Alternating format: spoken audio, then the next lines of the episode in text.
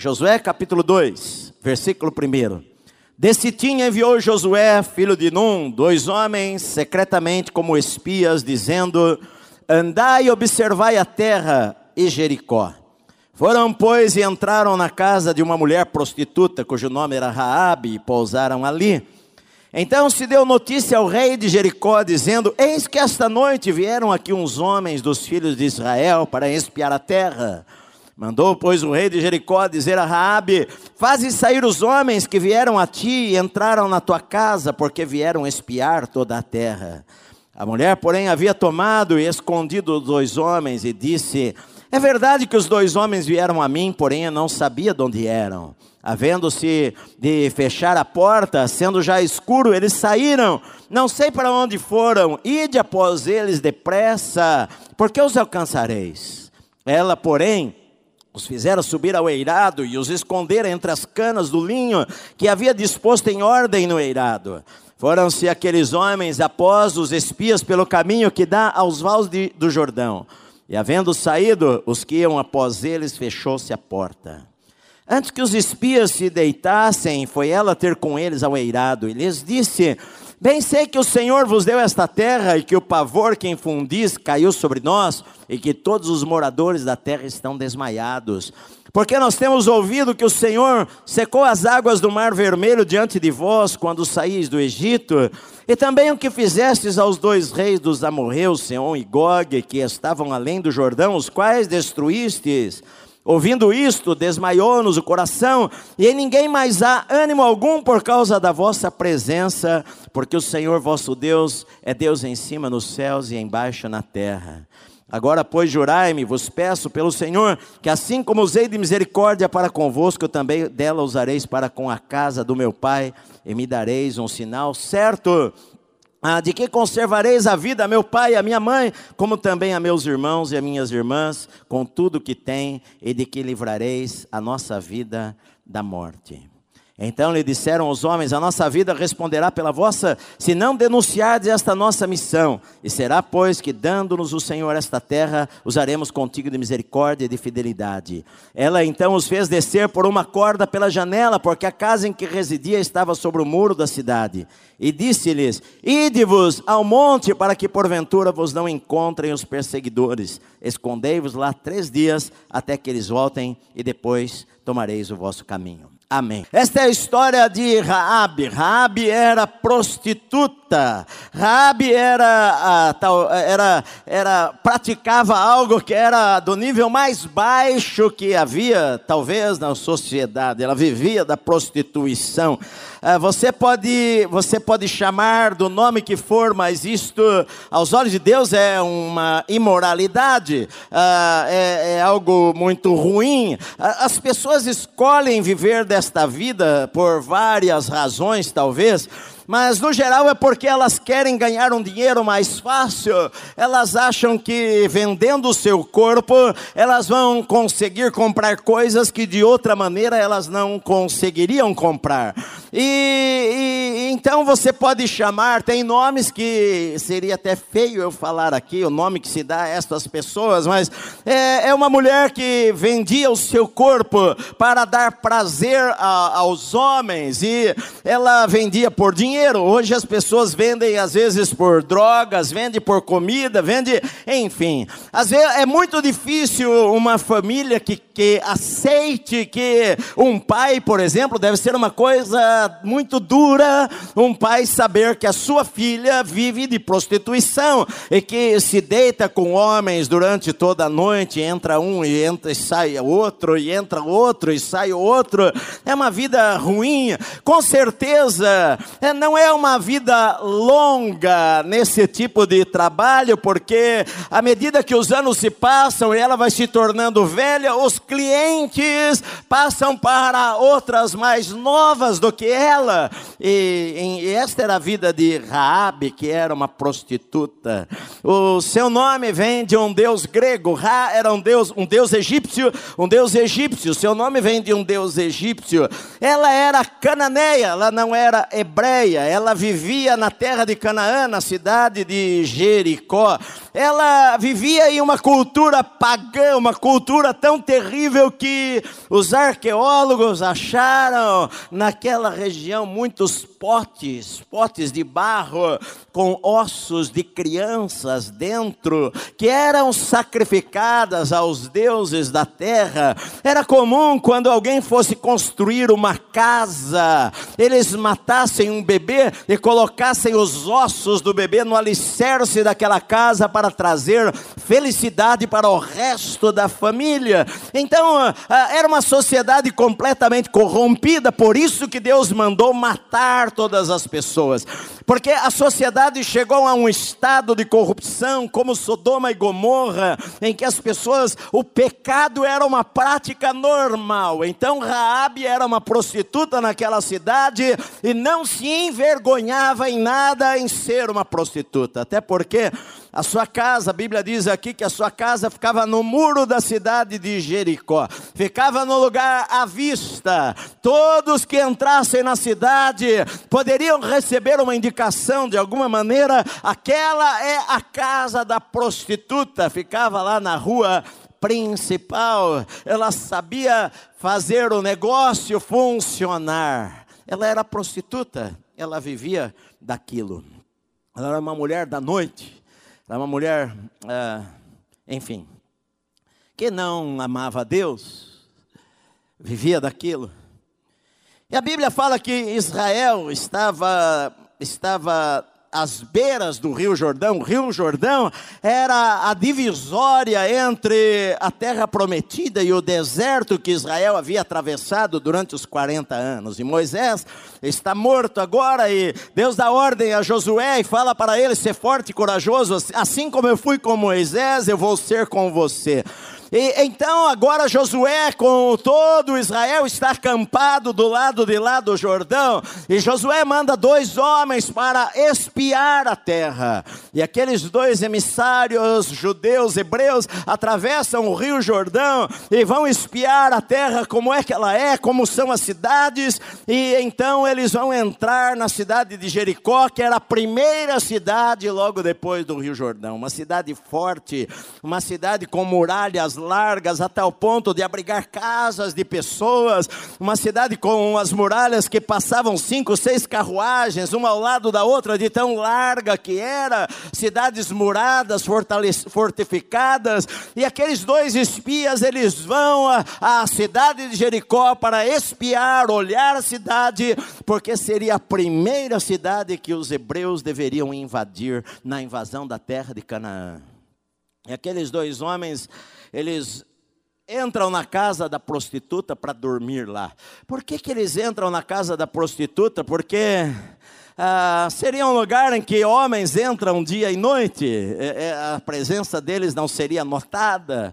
É comum, homens entram e saem na casa daquela mulher, e aqueles dois hebreus, então, eles entram na casa da prostituta para poder dormir ali naquele lugar e conhecer a cidade e andar pela cidade.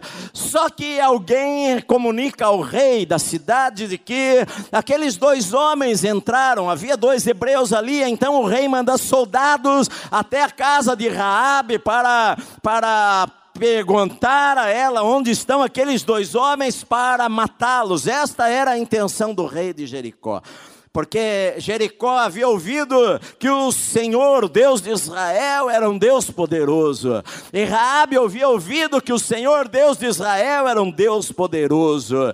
E com certeza no coração daquela mulher, o vazio que estava lá, porque você pode ter dinheiro, você pode ter prazer, você pode conquistar coisas, você pode ganhar prêmios, você pode ter um grande nome, você pode fazer o que quiser, mas se você não tiver Deus no teu coração, coração e na tua vida, fica lá dentro da gente um vazio do tamanho do universo, que só o Senhor consegue preencher. E com certeza, quanto mais uma pessoa se afunda no pecado, mais vazio ela sente. Quando ela vai dormir e coloca a cabeça no seu tra no travesseiro lá da, da sua casa, ela pode estar dormindo em uma cama das mais confortáveis do mundo, mas lá no seu coração há um vazio muito grande, a falta de Deus, porque o homem foi criado para ter relacionamento com Deus e com certeza Deus Raabe sentia isso daí. Ah, há alguma coisa, há alguma coisa a mais que os meus deuses não me satisfazem. Há alguma coisa a mais na vida que o dinheiro não pode dar. Alguma coisa a mais na vida que as noites que eu passo com os homens não pode trazer. Há alguma coisa mais na vida que pode tra trazer alegria para o meu coração. Talvez isto esteja estivesse lá no coração de Raabe. E quando e quando aqueles dois homens hebreus entram na sua casa e ela fica sabendo que eles são hebreus, ela, ela fala com eles que ela sabia que eles tinham uh, um grande Deus, ela sabia, eh, a, a, cidade toda estava apavorada, porque ouviram que o Senhor de Israel havia, havia aberto o mar vermelho uh, diante dos filhos de Israel, e que dois reis poderosos da além do Jordão haviam, haviam sido mortos e que Israel estava agora para invadir a terra, e ela, ela, ela creu no Senhor de alguma maneira, no seu coração, ela creu em Deus, e ela, então, quando os soldados vêm à sua casa para prender aqueles dois homens e matá-los, ela tem uma decisão a tomar. Ah, se ela entrega aqueles dois homens para serem mortos ou se ela arrisca a sua própria vida por eles e, e os esconde e fala que eles foram embora. E, ela resolve dos males. Este é o menor deles. E ela ela resolve falar para os soldados que aqueles homens haviam ido embora. Ela, ela resolve arriscar a sua vida e esconder aqueles homens dos soldados e poupar a vida daqueles dois homens. E esta atitude que ela teve de esconder aqueles dois homens, aos olhos de Deus foi uma atitude de fé que ela teve, porque ela tinha que fazer uma escolha: ou eu entrego estes homens, ou eu vou escondê-los e protegê-los e guardá-los e arriscar a minha vida, porque se os soldados entrarem agora aqui na casa e revistarem a casa e descobrirem que eu escondi estes dois homens lá no eirado, na laje da casa, eles vão me matar com certeza. Mas ela arrisca a sua vida em proteger aqueles dois homens, porque ela creu no Senhor. Naquele instante.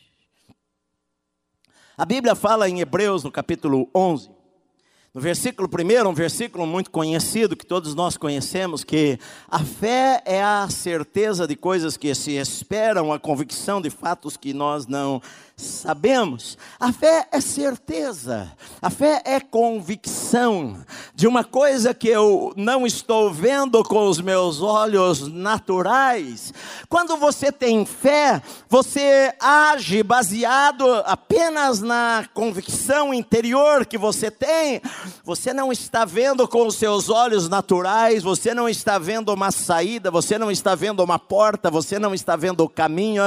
Se Deus falhar, você vai morrer morrer, se Deus falhar, aquilo vai cair por terra, não tem um plano B. A fé é você acreditar naquilo que Deus falou e dar o passo. Fé não é apenas palavras, fé não é apenas emoções, a fé ela é ação. A Bíblia fala que a fé, é ação. E no livro de Hebreus, no capítulo 11, quando ele define o que é fé, fé é a certeza, fé é convicção, ele não fica apenas na definição, mas ele dá exemplos. Ele fala, por exemplo, que Abraão, pela fé, ofereceu seu filho Isaque, Moisés, pela pela fé, ah, não quis ficar lá no Egito. Ah, Jacó, pela fé, abençoou seus filhos. Ah, e José, pela fé, e Sansão, pela fé. E, e vai falando os nomes de pessoas que, pela fé, pela fé, eles fecharam a boca dos leões. Pela fé, eles passaram pelo fogo. Pela fé, eles venceram o inimigo. E nessa, eh, nesse hall da fama da fé, lá está o autor do livro de Hebreus mencionando o nome de Raabe. Ele fala em Hebreus 11, 20, 11 31, pela fé Raabe, a meretriz, ela não foi destruída com os desobedientes, porque ela colheu com paz aos espias. Olha, qual foi o ato de fé daquela mulher? O ato de fé dela foi que ela escondeu os espias. Por que foi um ato de fé? Porque ela arriscou a sua vida porque ela riscou seu pescoço, porque ela iria morrer se fosse descoberta. Ela creu que Deus era poderoso para livrá-la, e ela então dá um passo de fé. A fé é ação, a fé não é apenas palavras. No livro de Tiago, no capítulo 1, Tiago ele fala o seguinte: olha, a fé sem obras ela é morta. Não adianta você falar, eu tenho fé. Ele até mesmo ele fala, olha, ah, você crê, sim, fazes bem se você crê.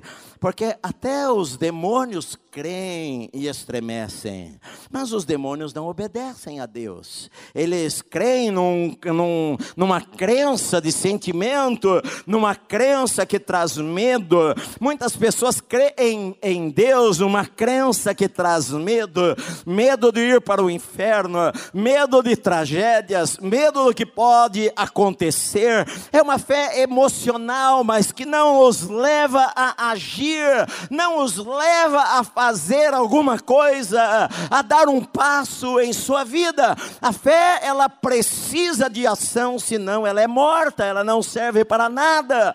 E o próprio Tiago fala no capítulo 1, no versículo 25, ele diz assim: de igual modo, não foi também justificada por obras a meretriz Raabe, quando acolheu os emissários e os fez partir por outro caminho, ela não foi justificada pela fé quando ela fez isso daqui, ela não foi justificada pelas suas obras quando ela escondeu aqueles homens. Então a, a Bíblia está dizendo que Raabe teve fé em Deus em tomar uma atitude.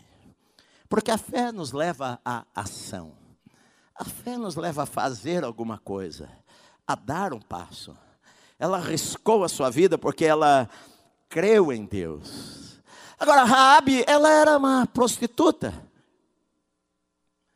Ah, o que se passa na cabeça de uma prostituta? Geralmente, o sentimento que uma prostituta tem quando o assunto é religião, algumas vezes é um sentimento de discriminação que ela tem, porque as pessoas a, olham com maus olhos. Ah, às vezes a, a, a pessoa ela está vivendo de uma certa maneira que ela chega a pensar: Deus não se importa comigo pelo estilo de vida que eu tenho uh, o tipo de vida que eu vivo, Deus não se importa comigo porque eu sou uma prostituta.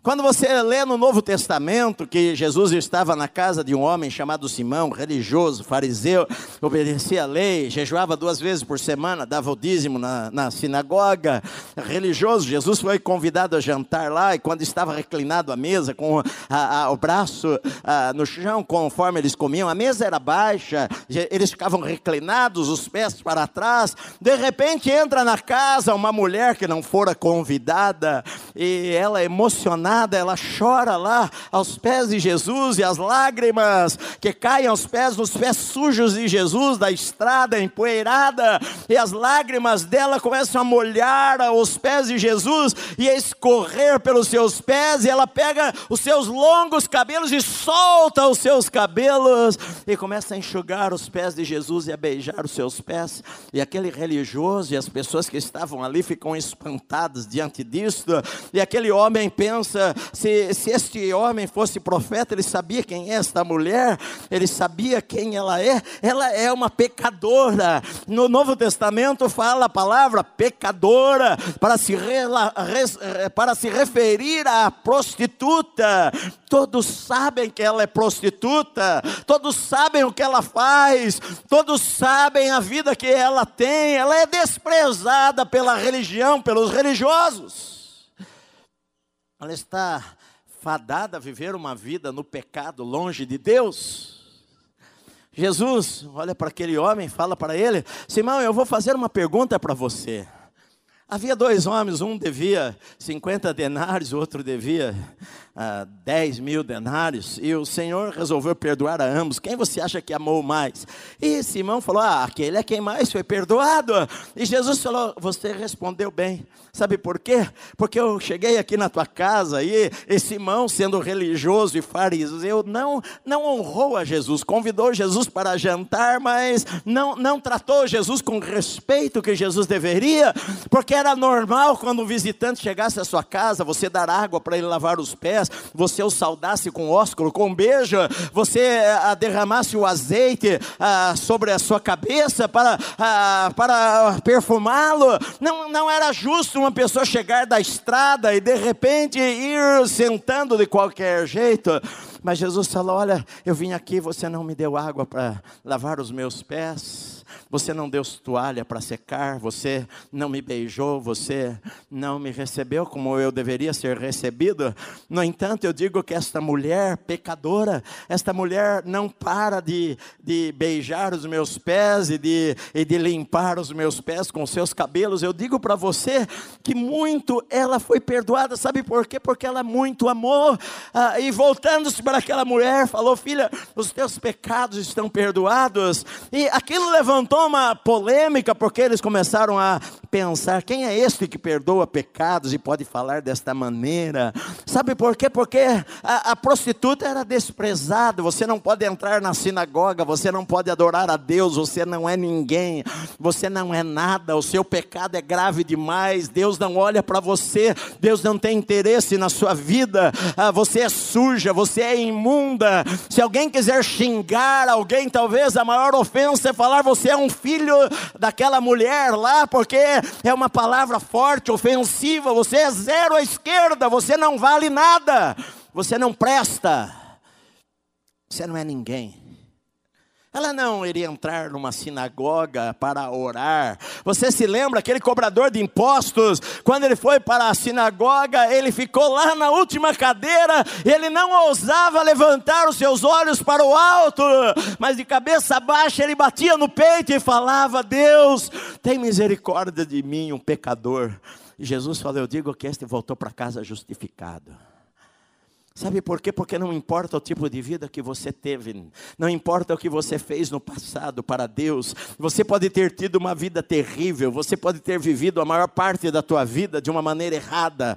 Você pode ter vivido por caminhos que não deveria. Você sabe que você faz coisas que não deveria fazer, mas sabe o que acontece? Não é tarde demais para você se você se arrepender. Não é tarde demais para você se você se voltar para Deus e clamar por socorro e clamar pelo o Senhor Deus vai vir e vai perdoar a sua vida, meu amado, e vai dar a você uma nova chance para você recomeçar.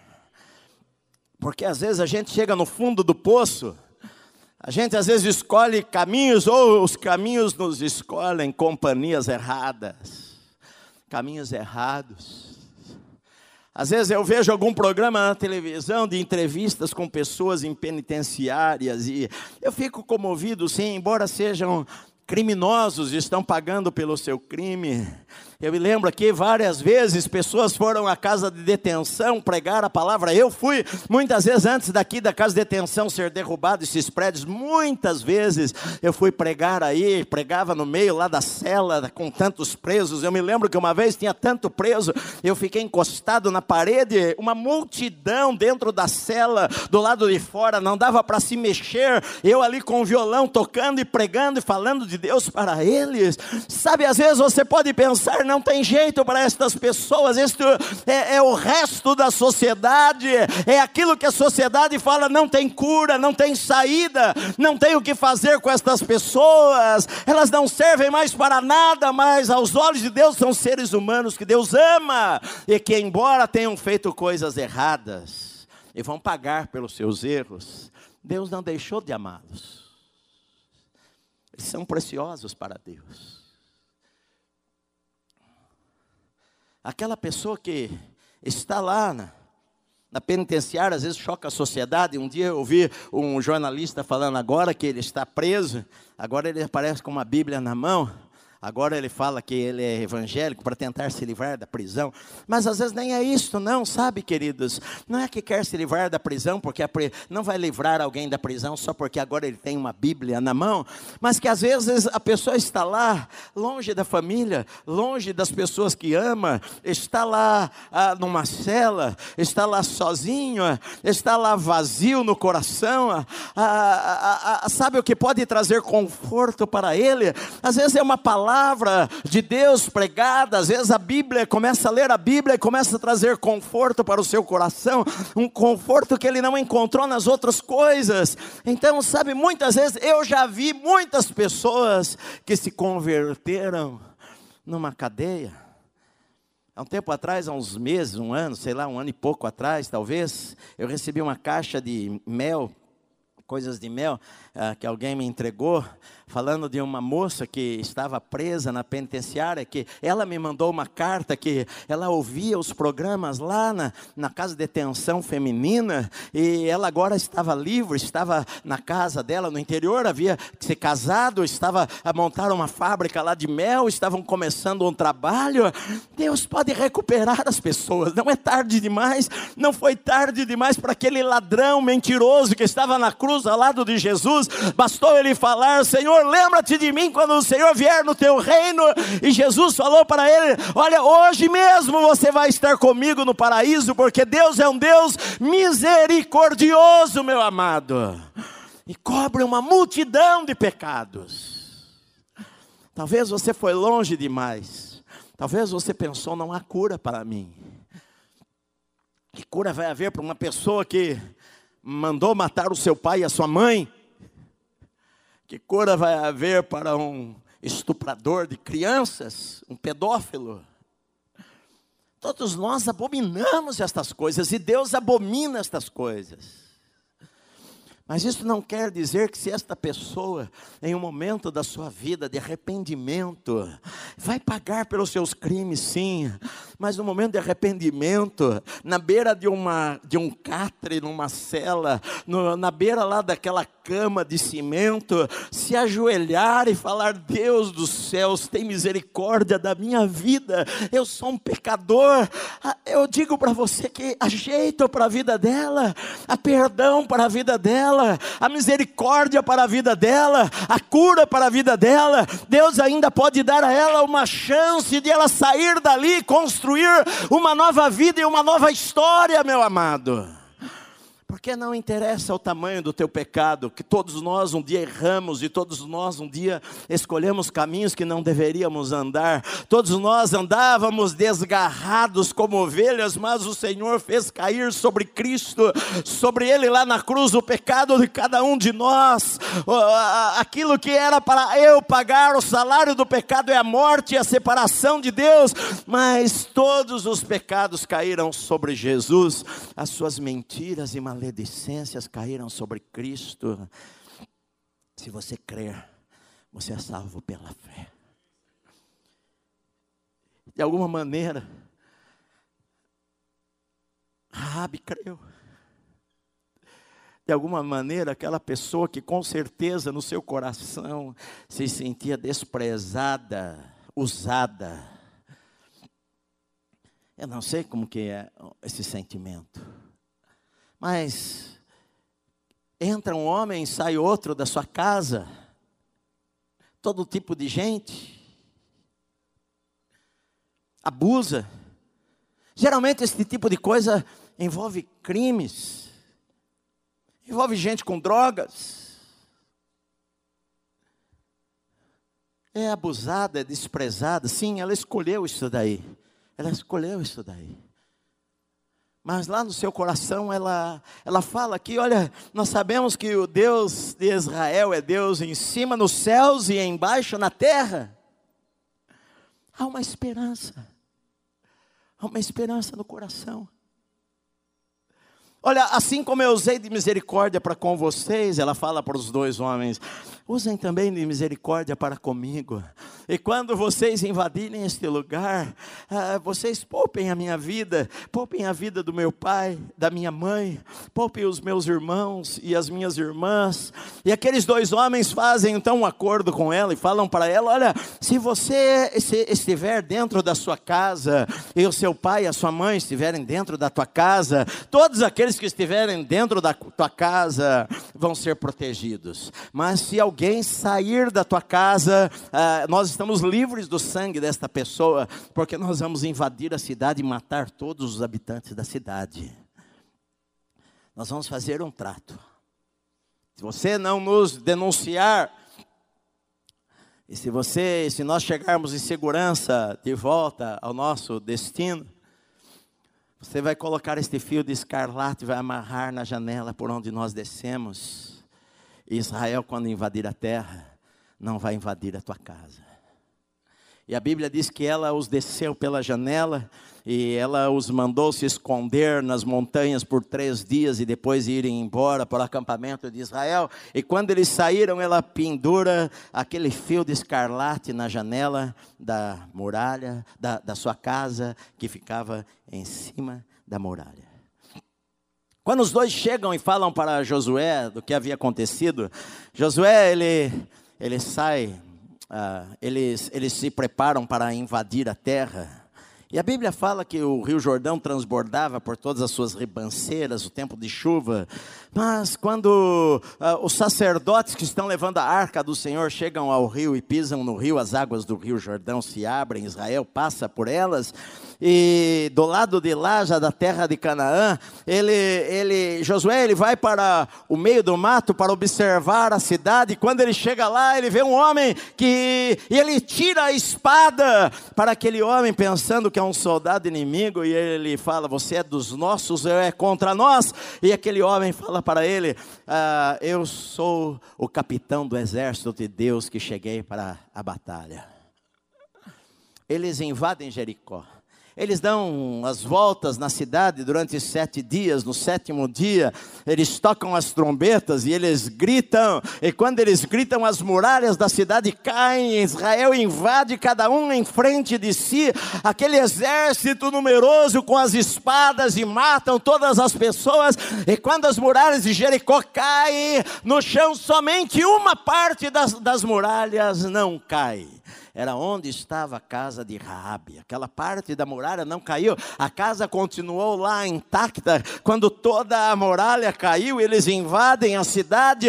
Mas uh, quando Josué vê aquela casa e vê aquele fio escarlate, dá, ele dá ordem aos dois espias: entrem na casa da prostituta e tirem todos que estão lá dentro da sua casa e vamos salvar a vida deles. E então a Bíblia fala que a partir de então, diz em Josué Josué, no capítulo 6, no versículo 25, que a, a partir de então, Josué conservou a vida da prostituta e a casa a, de seu pai e tudo quanto tinha, e a partir, e ela habitou no meio de Israel até ao dia de hoje. A partir dali, Raabe começou a morar no meio do povo de Israel.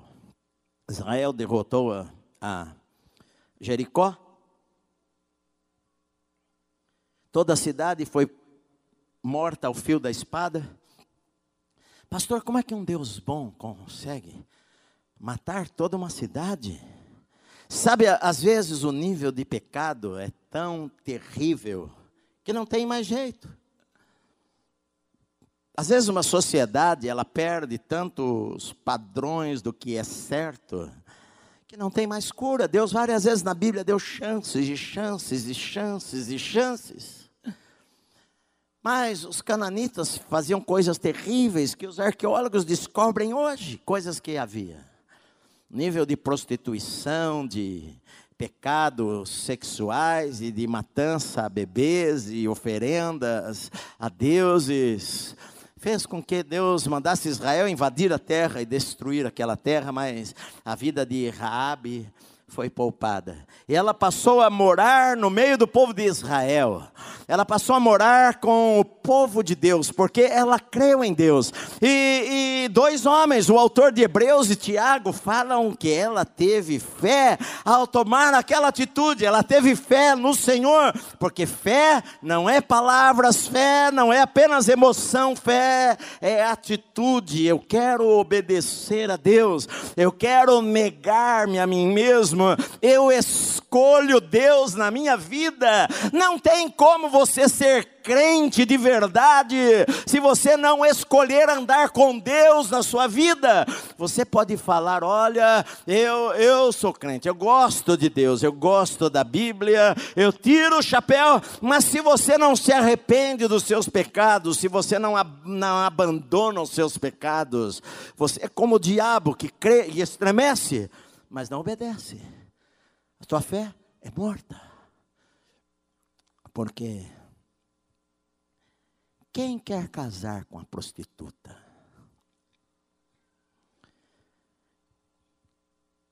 A gente pensa, eu não quero, eu não quero me casar com uma mulher que já passou, ela passou por dez homens num único dia. Em 300 dias no ano, ela passou na mão de 3 mil homens.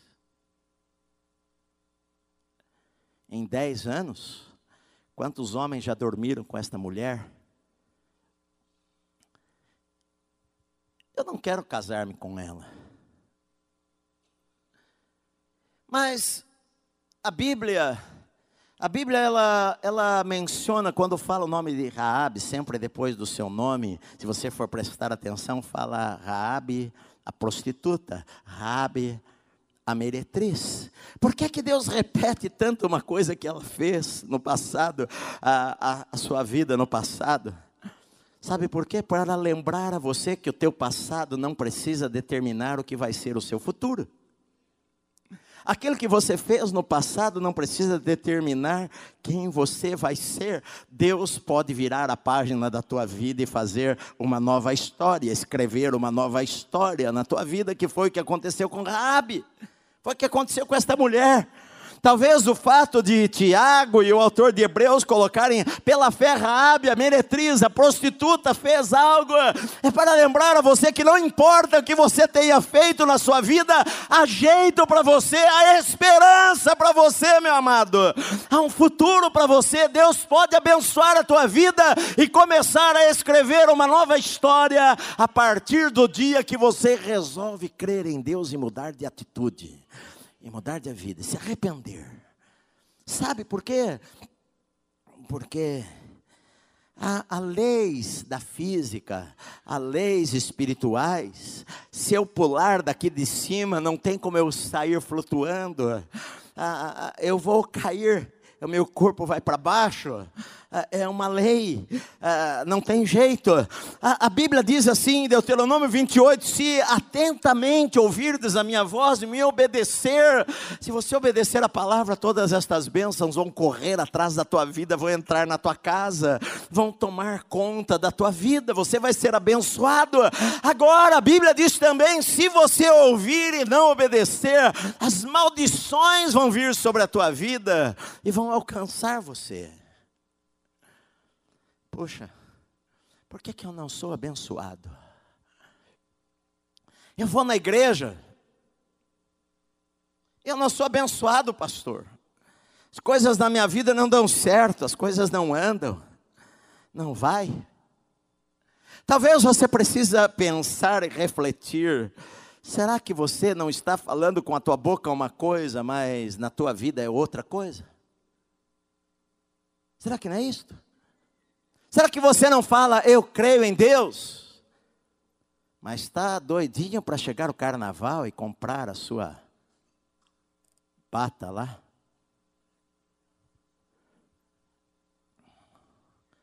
Esse prover de preservativos para beijar 20 por noite. e para sair com as meninas todas. E aí, na semana seguinte, você volta para a igreja. Eu creio em Deus. Só que a sua vida não anda, sabe por quê? Porque você fala com a tua boca.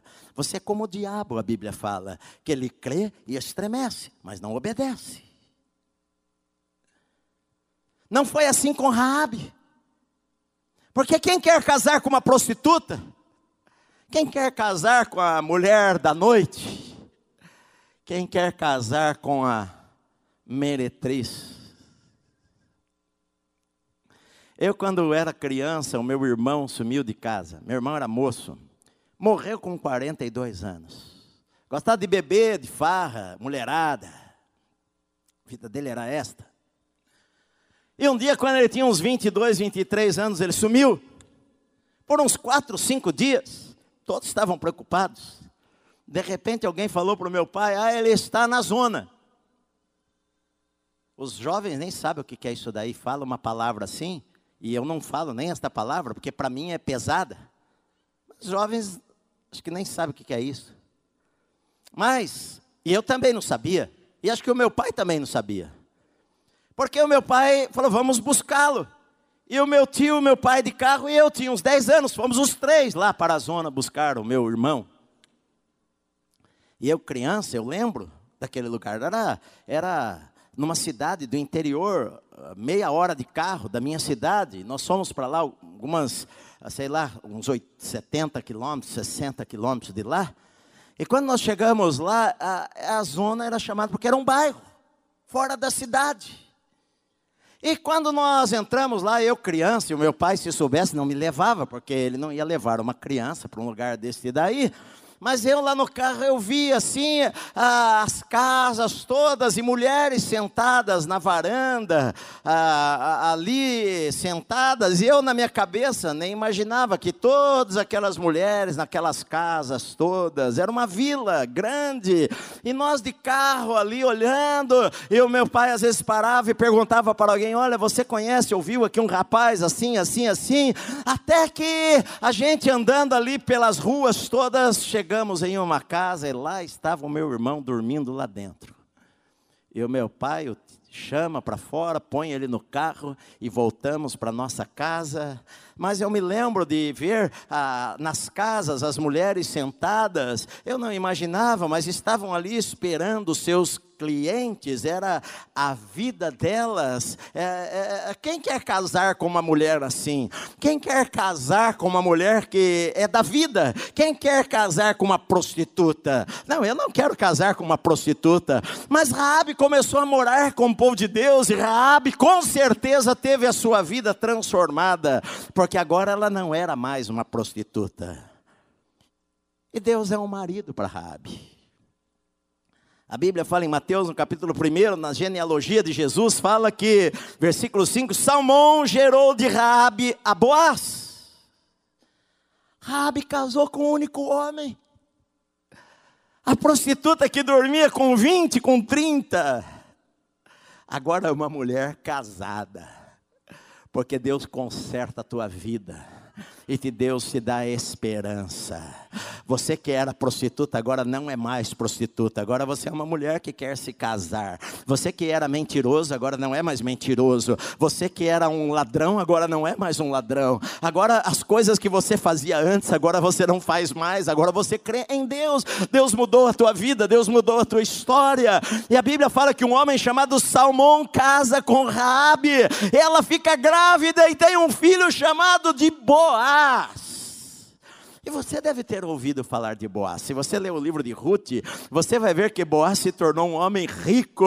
Boaz, o livro de Ruth, conta a história de Ruth, de Noemi, mas conta a história de Boaz. Boaz se tornou um homem fazendeiro, dono de escravos e escravas. Um homem que temia o Senhor, um homem crente, criado com certeza por uma mãe crente que amava a Deus. Moabe, quando já estava velhinho, casou-se com uma moça chamada Ruth para resgatá-la. E Ruth teve um filho que chamou-se de Obed. E Obed teve um filho que chamou de Jessé. E Jessé teve um filho que chamou Davi, o homem segundo o coração de Deus, o rei de Israel. Raabe foi a tataravó do homem segundo o coração de Deus. Raabe foi a tataravó do rei Davi, porque Deus pode mudar a história de uma pessoa. Deus pode mudar o futuro de uma pessoa. Raabe a meretriz, aquilo que o Senhor fala deve lembrar a você que o meu passado não precisa determinar o que vai ser no meu futuro. O seu passado de tragédia não precisa falar, o meu futuro vai ser de tragédia também, porque Deus vai mudar a tua história se você olhar olhar para Ele, crer nele, Deus vai mudar a tua vida e vai abençoar a tua vida e vai abençoar o teu futuro, o teu amanhã, meu amado. Ainda dá tempo de mudar. Não é tarde demais. Se você está ouvindo esta palavra, não é tarde demais. Como não foi tarde por o ladrão da cruz. Ele está no céu hoje. Agora, no livro de Crônicas, no capítulo 1, aparece este nome na genealogia. Quando eles vão escrever a genealogia, eles falam lá no capítulo 2, ah, capítulo 2 os descendentes de Judá. E falam no versículo 11: Nasson gerou a Salma, e Salma gerou a Boaz. Salma, esse Salma é o Salmão, que está lá na genealogia de Cristo. Depois fala no versículo 51 que Salma era o pai dos belemitas, dos homens de Belém. Se você for ver Davi, ele nasceu na cidade de Belém. A família de Raabe, a família de Raabe foi morar na vila de Belém, e o seu marido era o principal homem daquela vila, era o prefeito da cidade, era o líder. Raabe passou de ser uma prostituta para se casar com uma pessoa importante. Sabe por quê? Porque Deus muda a nossa história, porque Deus nos dá esperança. Deus faz que aquilo que é desprezado se torne torne em honra. Aquilo que você perdeu, Deus dá a você muito mais do que você perdeu. Que o pecado não precisa determinar como vai ser o nosso futuro se nós nos arrependermos, meu querido. Se nós nos voltarmos para Deus. Agora, o mais importante é que Rabi está na genealogia de Jesus. Jesus nasceu, tinha o sangue nas veias de Cristo corria o sangue de uma ex-prostituta de Rabi. Nas veias de Jesus corria o sangue de Rabi. Porque Deus faz milagres. Que Deus muda a história. Porque para Deus não importa quem você foi no passado, Deus fala: você não precisa morrer desta maneira, você não precisa terminar como você começou, você não precisa terminar em tragédia, você não precisa terminar na miséria. Eu, o Senhor, posso mudar a tua história, posso dar esperança, posso começar do nada. Você pensou, talvez, como Moisés, não tem mais jeito, mas Deus fala: sim, tem jeito, eu posso transformar o teu futuro, dar a você uma família. Talvez você não tenha uma família, talvez Talvez você perdeu a sua família por causa dos teus erros, mas Deus pode consertar as coisas e trazer felicidade de novo e trazer orgulho para o teu coração ao ver os seus filhos e netos que vão ser abençoados pelo Senhor, porque o Senhor promete abençoar a descendência do justo até mil gerações daqueles que amam o seu nome, daqueles que o servem. Só para terminarmos, Coloque este fio de escarlata na janela. Isto me lembra lá quando Israel saiu do Egito e celebraram a Páscoa. O Senhor falou o seguinte: Olha, vocês, quando matarem o cordeiro para comerem é a noite da Páscoa, vocês vão pegar o sangue e colocar nas ombreiras das portas. E quando o anjo da morte passar por, por todo o Egito para matar os primogênitos dos egípcios, e ele ver o sangue na porta, ele vai passar sobre aquela casa.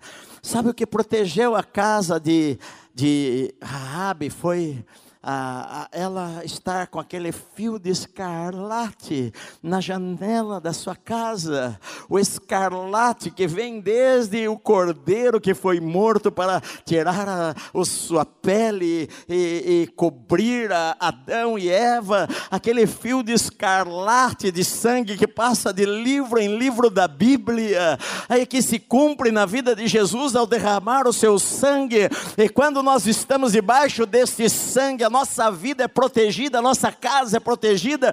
É por isso que o maligno não nos toca, é porque a, a gente está num pacto de aliança e quando estamos debaixo da proteção do sangue, nós estamos protegidos. Você vê a mensagem do sangue por toda a Bíblia. Você vê a mensagem de aliança. E o que Deus fala para mim e para você é: ainda não é tarde demais. Ainda não é tarde demais. Você está vivo, sua vida está toda enrolada, tudo atrapalhado. Não é tarde demais. Se você se voltar para Deus em arrependimento sincero, falar: Senhor, me perdoa. Tem andado por caminhos que não deveria andar, me perdoa. Quero acertar as coisas. Senhor, quero acertar as coisas. Às vezes é difícil. Quero acertar as coisas. Você vai perder sim algumas pessoas, você vai perder alguns teus amigos. Amigos que só querem levar você para coisas ruins. Você tem que fazer uma escolha na vida.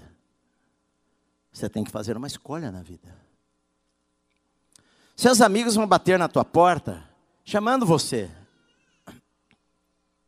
Rabi, Rabi, olha, você vai parar com esse negócio que está dando dinheiro. Os amigos vão chamar você para voltar a fazer as coisas que você fazia, mas você tem uma escolha a fazer. Senhor, eu quero viver para ti. Eu vou confiar em ti, que o Senhor vai abençoar a minha vida e Deus vai abençoar a sua vida. Se você buscar ao Senhor, se você obedecer a sua voz, Ele vai abençoar você, meu amado. Você crê nisto? Se você obedece, obedecer ao Senhor, Deus vai tirar você do nada, Deus vai tirar você do poço, Deus vai tirar você do fundo do poço. Sua vida está toda quebrada, Deus vai tirar você lá da miséria vai abençoar a tua vida se você obedecer a sua palavra. Deus vai colocar você por cabeça e não por cauda, porque pode passar os céus e a terra, mas esta palavra aqui vai se cumprir. Para você se voltar para Deus, não é tarde demais. Deus pode mudar tudo.